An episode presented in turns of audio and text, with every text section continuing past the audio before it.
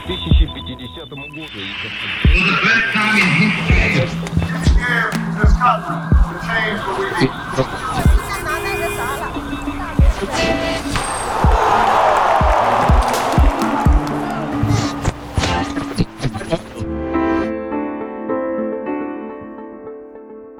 Hola, soy Beatriz. Te doy la bienvenida a otro episodio de Hoy en el pasado. como de costumbre, escucharás los eventos históricos dos veces. Recuerda no enfocarte demasiado en el significado durante la primera escucha. Para eso está la segunda. Comencemos.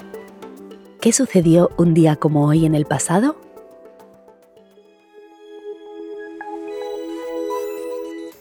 El 21 de julio de 1613, Miguel I se convirtió, a la edad de 16 años, en el zar de Rusia. Esto marcó el comienzo de la dinastía Romanov, que gobernó hasta 1917. Durante el reinado de Miguel I, Rusia conquistó la mayor parte de Siberia y extendió su territorio hasta el Océano Pacífico.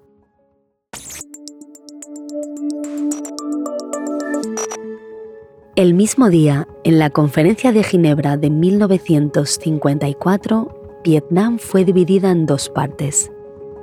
El norte quedó a cargo del Viet Minh, liderado por Ho Chi Minh, y el sur a cargo de un gobierno anticomunista. Esta separación fue pensada como algo temporal. Sin embargo, fue un determinante para la posterior guerra de Vietnam.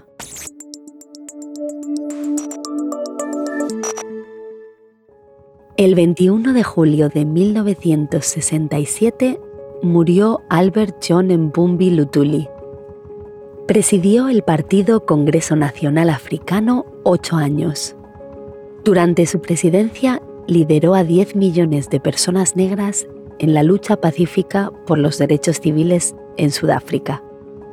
Por ello, se convirtió en el primer africano en recibir el Premio Nobel de la Paz.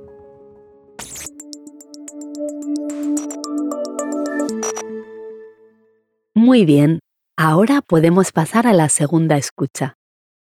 Fíjate cuánto puedes entender esta vez.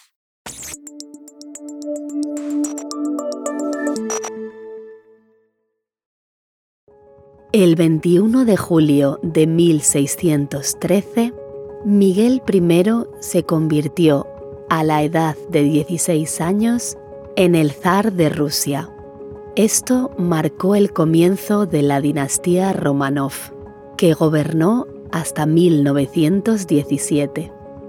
Durante el reinado de Miguel I, Rusia conquistó la mayor parte de Siberia y extendió su territorio hasta el Océano Pacífico.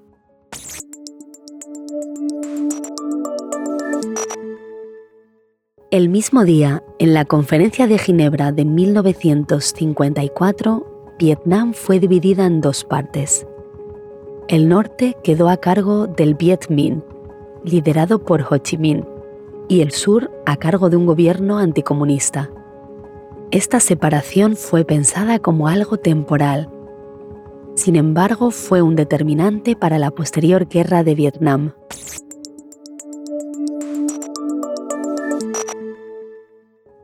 El 21 de julio de 1967 murió Albert John Mbumbi Lutuli. Presidió el Partido Congreso Nacional Africano ocho años. Durante su presidencia lideró a 10 millones de personas negras en la lucha pacífica por los derechos civiles en Sudáfrica. Por ello, se convirtió en el primer africano en recibir el Premio Nobel de la Paz.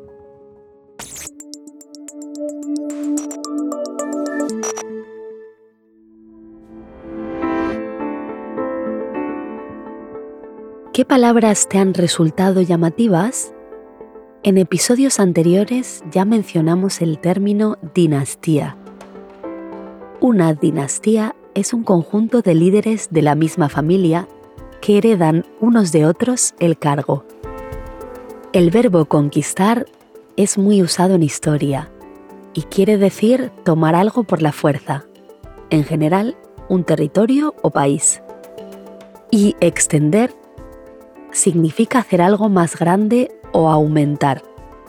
En este caso, el territorio de Rusia que a través de la conquista de Siberia llegó hasta el Océano Pacífico. Y ya que hablamos del Pacífico, quizás te haya llamado la atención la palabra pacífica referida a la lucha en Sudáfrica. Pacífica significa aquí sin violencia. Recuerda que siempre puedes rebobinar y escuchar estas palabras todas las veces que quieras. Eso es todo por ahora. Si quieres escuchar más hechos históricos, no te olvides de acompañarme mañana en otro episodio de Hoy en el pasado.